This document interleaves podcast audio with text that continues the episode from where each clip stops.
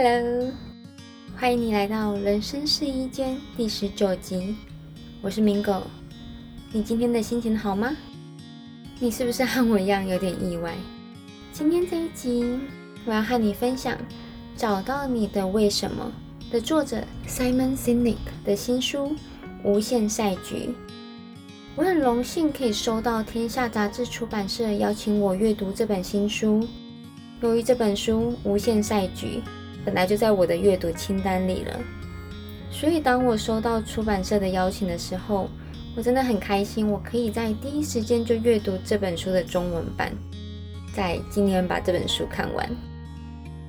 从这本书的书名《无限赛局》，你可能会比较难理解这本书是在讲什么。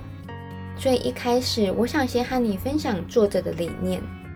作者认为，愤世嫉俗者谈论的现实，不一定是真正的现实。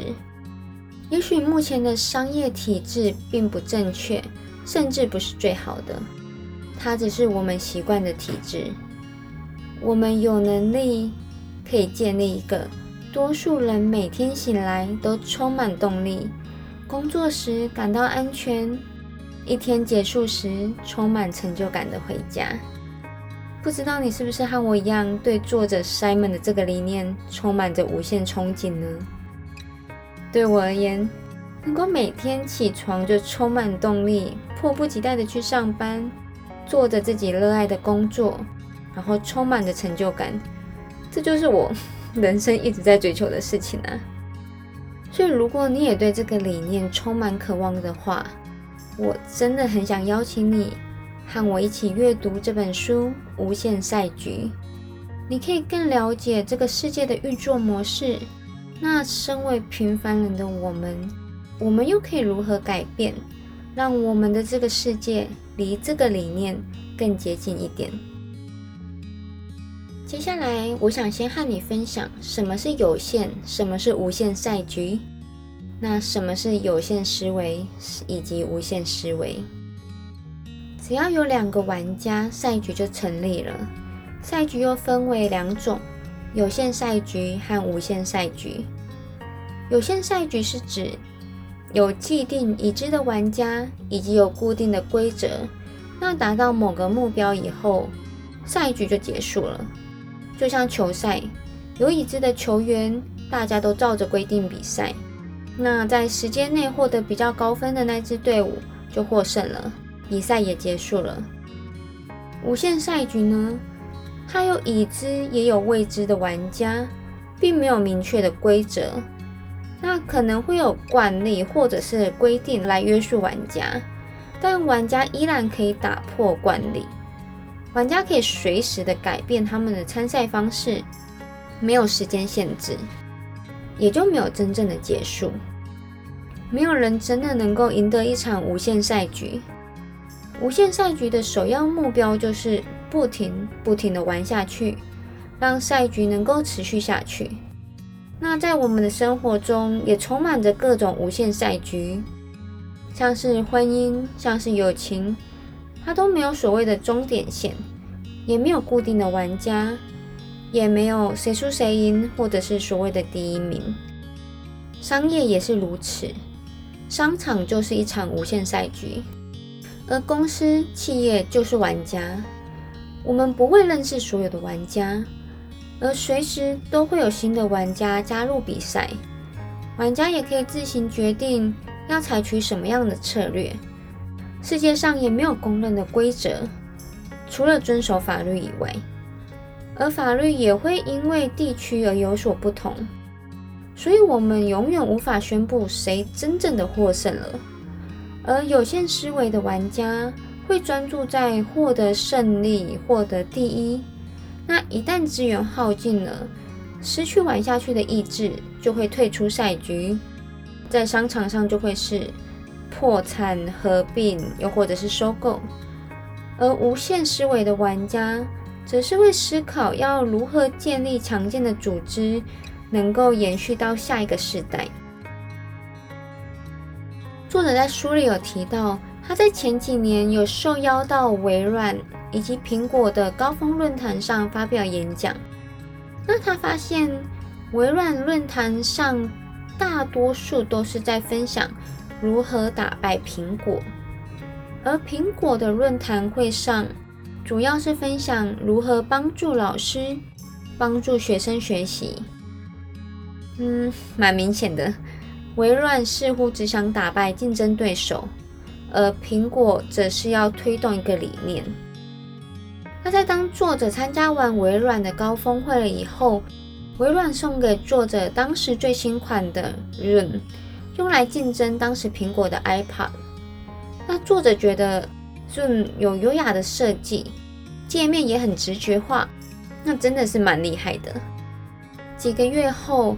他在苹果的高峰论坛上演说了以后，他忍不住和一位高阶主管说：“我之前去微软演讲，他们送我最新款的 Zoom，我必须要说，它真的比 iPad 厉害多了。”而这位主管只微笑的回答：“我相信是的。”再隔一年，苹果推出了 iPhone。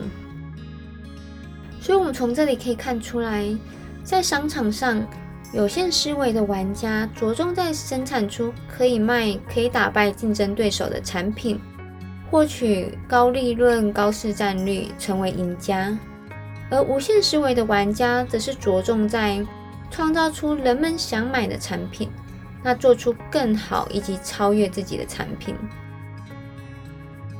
作者在书上有提到。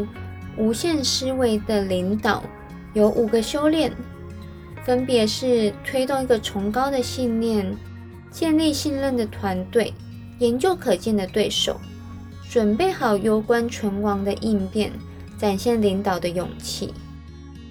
嗯，在过去，我可能会认为说我和领导完全没有关系，我不喜欢带领别人。我也不太擅长领导别人，但在这里，我想和你分享改变我思维的一段话。Tony Robbins 说：“A leader is someone who lives life in their own terms。”意思是指领导者是指以自己的生活方式的人。所以，如果我想过我自己喜欢的生活，我就必须成为我自己的领导者，带领我自己，而不是 follow 其他人。所以，不管你的工作职位是什么，我想只要你真的是想要以自己的方式过生活，你就是 leader，你就是领导者。那接下来我会分别和你分享每项修炼最打动我的故事以及想法。那这本书里面，作者用了许多的商业案例，让我们更了解，当领导者是有限思维，以及是无限思维的时候，在这五项修炼中会产生什么样不同的结果。而我也会和你分享，我从这些故事中的个人反思，以一个平凡人的角度来出发，我可以做些什么？我能做出什么样不同的选择？来锻炼自己，成为无限思维的人。第一个，推动一个崇高的信念。崇高的信念和作者先前提倡的“为什么”是不一样的。我们的为什么是源自于我们个人累积的故事，崇高的信念则是关于未来我们希望生活的世界。每个人都只有一个为什么。而每个人可以发起，又或者是可以加入其他人崇高的信念，所以每个人可以有多个崇高信念。作者以美国独立为例，崇高的信念则是指人人生而平等，包括生命权、自由权、追求幸福的权利。崇高的理念是远大无畏，永远无法完全实现的。这需要世世代代的人不断努力的去追求，而书上也提到，像是登月计划、成为第一、追求成长、企业责任，这些都不算是崇高的信念。那非组织、非公司高层，身为个人的我们，我们可以做些什么？我想我们可以仔细观察我们所参与的运动、所参与的组织、公司是否有真正崇高的信念。那在我们观察了以后，再决定是否要该支持这个公司、这个组织以及这项运动。而我们也可以用来检视我们自己的信念是不是有符合崇高的信念，像是选择健康的生活方式。而并不是减肥少五公斤，又或者是养出正直的小孩，而不是考试考一百分的小孩，也可能是选择投资我们的头脑，而不是投资物质。第二，建立信任的团队。福特公司在陷入严重的困境的时候，他们邀请到执行长穆拉利来拯救公司。那穆拉利为了更了解公司的情况，他开始每周和高阶主管开会，并将专案用颜色绿色、黄色、红色来代表个别的进度。穆拉利知道公司有很大的问题，而他发现所有的主管都把自己的专案标成绿色，表示现在的进度没有问题。那他就和大家说啦。我们今年会损失数十亿美元。你们可以告诉我情况不好的地方在哪里吗？呀，没错，没有人愿意回答。大家都很害怕，害怕被责骂、被羞辱，所以隐瞒问题。然而穆拉利没有放弃，他每次开会都会再重复这样问题，直到有一次，美洲地区的主管将简报改成红色。而那位主管还以为他应该会被裁员，结果没有。相反的，穆拉利马上拍手说：“这样能看清楚情况真的是太棒了！谁可以帮忙解决这个问题？”渐渐的，在那之后，会议中的简报开始出现了黄色、红色的投影片，每个人都可以公开讨论自己面临到的问题。我想这个例子你一定不陌生吧？我们常常在工作上都会遇到类似的状况，怕被挨骂，又或者是怕被羞辱，常常不敢说出心里真实的想法，或者是实际上的结果。那如果没有那么好的主管来改变我们的环境，我们自己又可以做些什么？我想，我们可以先做到的是主动关心同事。当我们发现他们有点焦虑、低落的时候，我们可以好好的聆听他们在工作、生活上是不是遇到了什么样的状况。那记得不是批判他们的情况哦。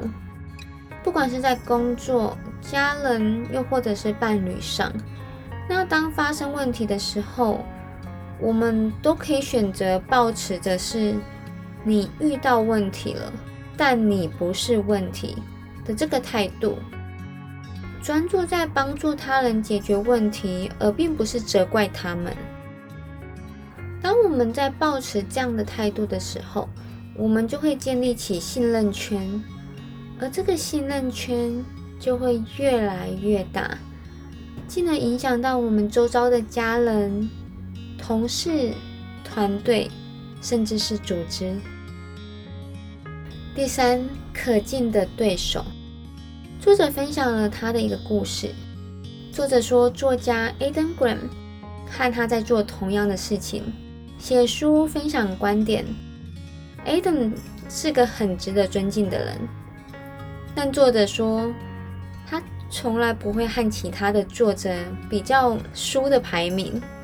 但是他偏偏就是会忍不住和 Adam 做比较。如果他的书排名比较前面，他就会露出得意的笑容。那如果 Adam 的书排名比较前面，他就会心烦不已。作者说，有趣的来了，有一次他们两个同时受邀到同一个场合，两个人必须上台互相介绍彼此。而作者对 Adam 说：“你让我非常没有安全感。因为你所有的优点都是我的缺点。你可以把我做的很辛苦的事情都做得很好。作者说，他在那一刻明白他自己为什么这么爱跟这个人竞争，因为作者看到他就想起了他自己的弱点，他不擅长的事情。嗯，人就是这么奇妙，我们会觉得，与其把精力用来改善自己，而不如把精神放在如何打败对方。作者说，当他在用有限思维的时候。他把 Aden 当成对手，他花了很多时间、很多精力在担心他在做什么，这对他自己一点帮助都没有。而在他转变思维了以后，他把对 Aden 的不安全感转化成他们一起合作、一起推动他们共同的信念。那现在他们也成为了人生的挚友。我想，我们不用像作者这么有名。在我们人生中，一定多多少少都已经遇到过这种情况了。我们总是会对那一两个人特别敏感，有可能是某某亲戚的小孩、学校的同学、公司的同事，有时甚至是伴侣的好友、前女友或者是前男友。我们都想要比他们优秀。我以前也会。我会对我男友的那一两个女生朋友特别敏感。我还记得，我当下会嫉妒，会和我男友耍脾气，那我们两个人的关系也就有越来越多的摩擦。嗯，我当时渐渐的转换了我的思维，我把我的注意力放在我个人成长了以后，我反而变得不太会在乎那些 女生朋友了。那跟男友的关系也就越来越好，所以我想，当我们愿意开始以无限思维来看待我们脑中的对手的时候，这个对手其实是来帮助你自己察觉你的弱点，理清你的为什么，进而做出调整，改变自己，让自己变得更好的一个考验。第四，准备好攸关存亡的应变。继续以苹果为例，苹果在推出 Apple 一代以及二代的时候，已经非常成功了。而当时贾博士在参观 Park 创新研究中心的时候，他看到了一项新的技术——图形化使用者界面 （GUI）。GUI 可以让人不需要学习 DOS 电脑语言，就能够操控电脑。这就是我们今天用滑鼠操控荧幕的这个技术。那在离开了研究中心了以后，贾博士就提出他想要投资 GUI 这个想法。而其中一位主管也很理性的和贾博士说：“我们不能这么做。苹果已经砸下数百万美元，花了很多时间在其他的技术上了。如果我们放弃现有的进度，重新开始打造新的产品。”会给公司带来庞大的压力，会毁掉公司。然而，贾博士说：“如果不先推翻自己，就等着别人来颠覆我们。抱持有限思维的领导者，很难放弃既有的策略，也很难放弃已经投资的时间和金钱。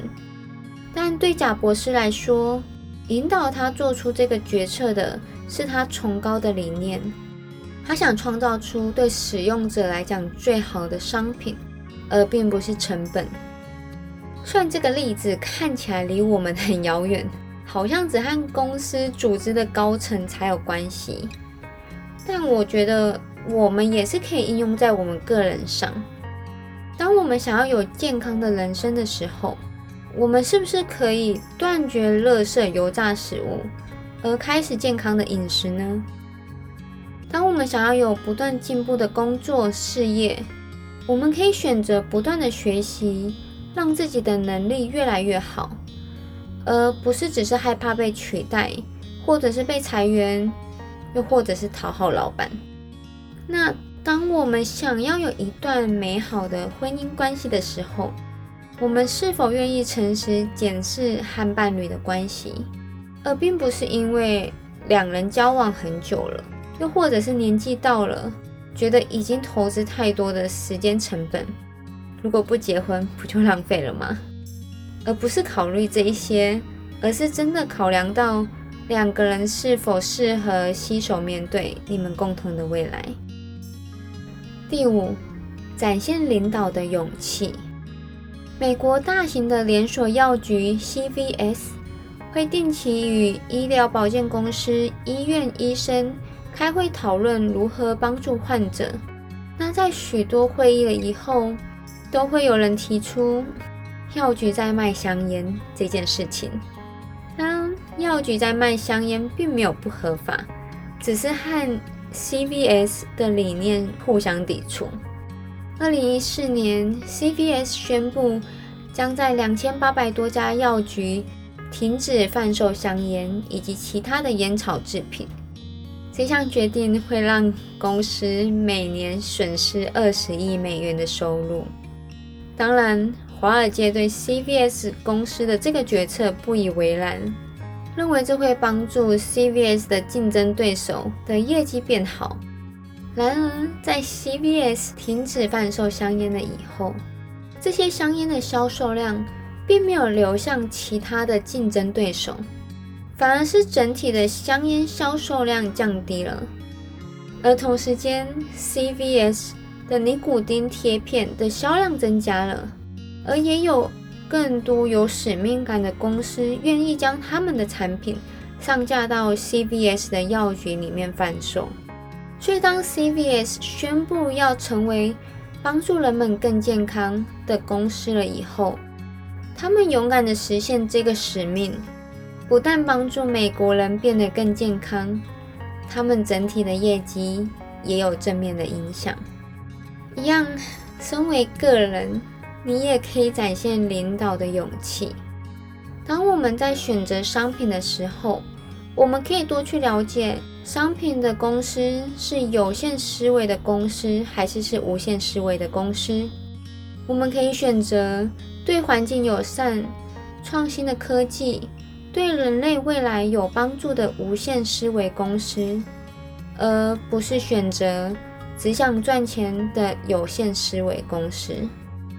那身为家长，又或者是你可能是未来的家长，我们也可以选择教导小孩正确的观念，培养创造力、学习力。而并不是培养他们成为考试的机器人、赚钱的工具。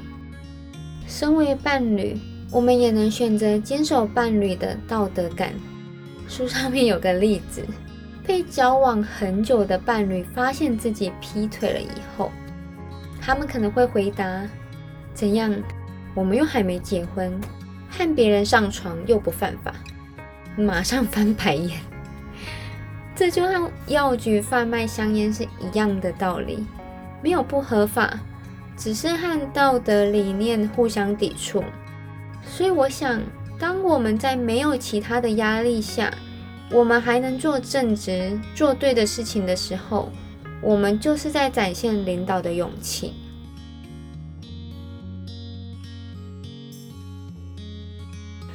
看完这本书。我真的觉得我的思维又更开阔了一些。那透过书上面的案例说明，真的更能够帮助我在日后我能够辨别这个领导者他是有限思维还是无限思维的领导者。而这本书《有限赛局，无限赛局，有限思维，无限思维》，这更让我进一步的思考。我想选择以金钱为目的、有限思维的方式过生活，还是我要以服务为目的、无限思维的方式过生活？最后，我想以作者的一段话作为结尾：我们的生命有限，但生命本是无限的。在生命这场无限赛局中，我们是有限的玩家。我们一出生就自动成为玩家，我们唯一可以选择的是，要用有限思维还是无限思维来参赛。